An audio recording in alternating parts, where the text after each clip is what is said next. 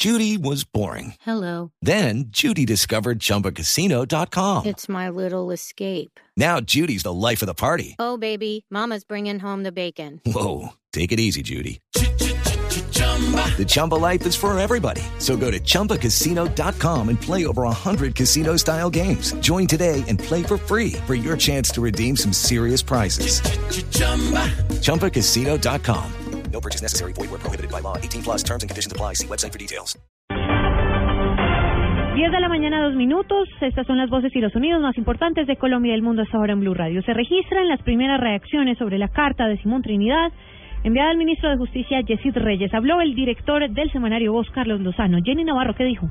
Han insistido no solamente ante la Defensoría del Pueblo, también en esta carta que dirigen eh, al presidente de la República los campesinos del Catatumbo en los incumplimientos de los acuerdos logrados con el gobierno en agosto del 2013. Señalan en esta carta textualmente dirigida al jefe de Estado, les informamos que de continuar con el incumplimiento de los compromisos que a nombre del Estado ha asumido la delegación del Ejecutivo, nos veremos obligados por este gobierno a pasar a la segunda y tercera fase, que van desde la movilización escalonada hasta la realización de jornadas de paro durante el año 2015. Así habló Juan Carlos Quintero, quien es uno de los voceros de la Asociación de Campesinos del Catatumbo. El presidente Santos contribuye con su propia debilidad, con sus vacilaciones y con las concesiones innecesarias que le está haciendo al, al militarismo.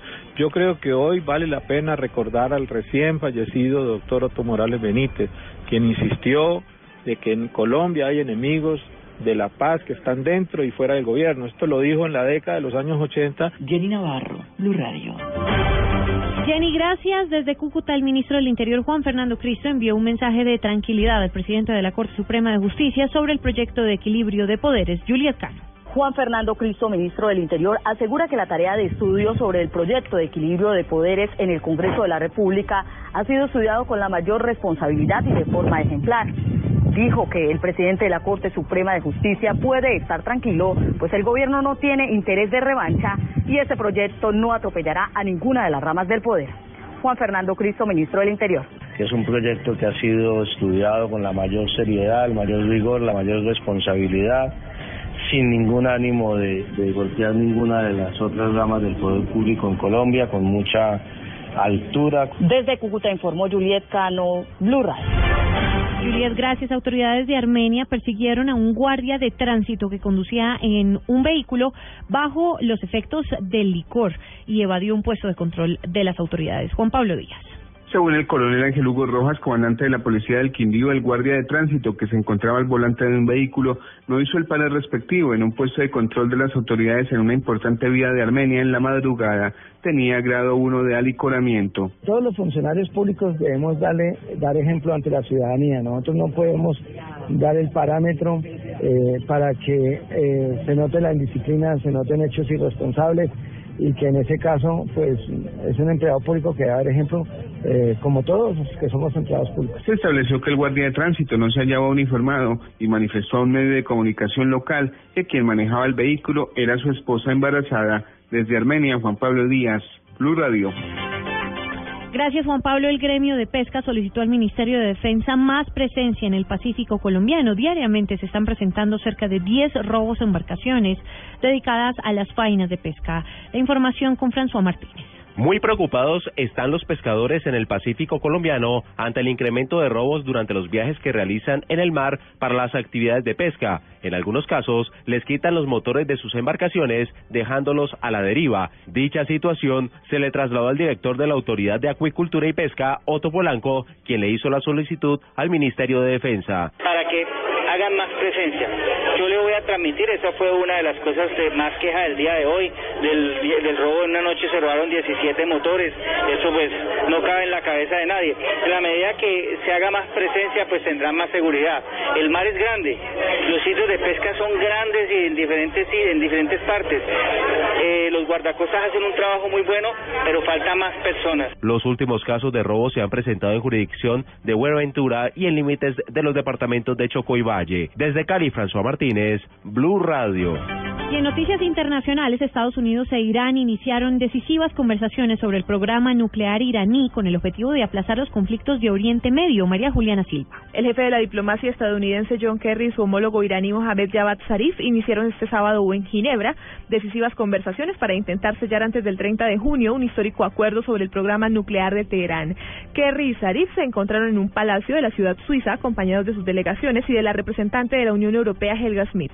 Cabe destacar que un acuerdo final con Irán sobre el programa iraní es una prioridad para el presidente estadounidense Barack Obama y forma parte de un plan ambicioso para la reconciliación entre Washington y Teherán con el objetivo de aplazar los conflictos en Oriente Medio. Recordemos que desde 2013 las potencias del grupo 5 más 1, integrados por Estados Unidos, Rusia, China, Francia, Gran Bretaña y Alemania, negocian con Teherán con el objetivo de encontrar una forma de controlar las ambiciones iraníes de tener un programa atómico a cambio de que se levanten las sanciones contra el país.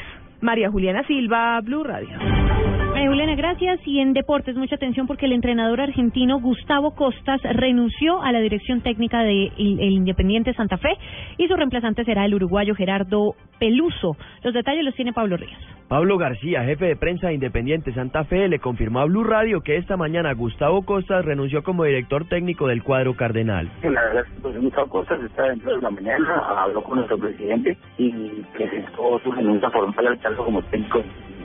García además manifestó que no saben cuál es el futuro de Costas, pero que su dimisión se debe a que tenía otras ofertas económicas más altas.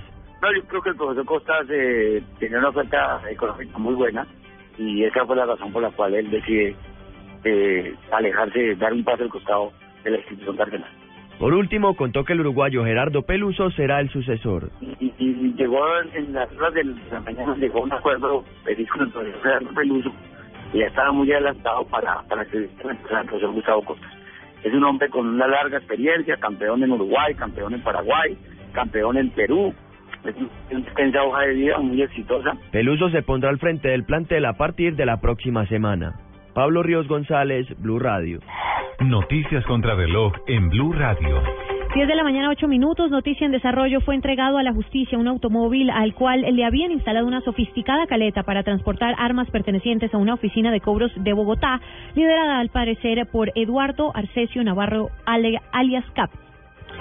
La cifra al menos 71 civiles murieron este sábado en la provincia siria de Alepo a causa de los ataques con bombas de barril dirigidos contra la ciudad de Al-Bab en manos de un grupo yihadista del Estado Islámico. Estamos atentos a los detalles que entregue la Dijín de la Policía sobre la captura de seis hombres pertenecientes a una organización dedicada al hurto de residencias y entidades de comercio que infiltró varias empresas de vigilancia para cometer estos delitos.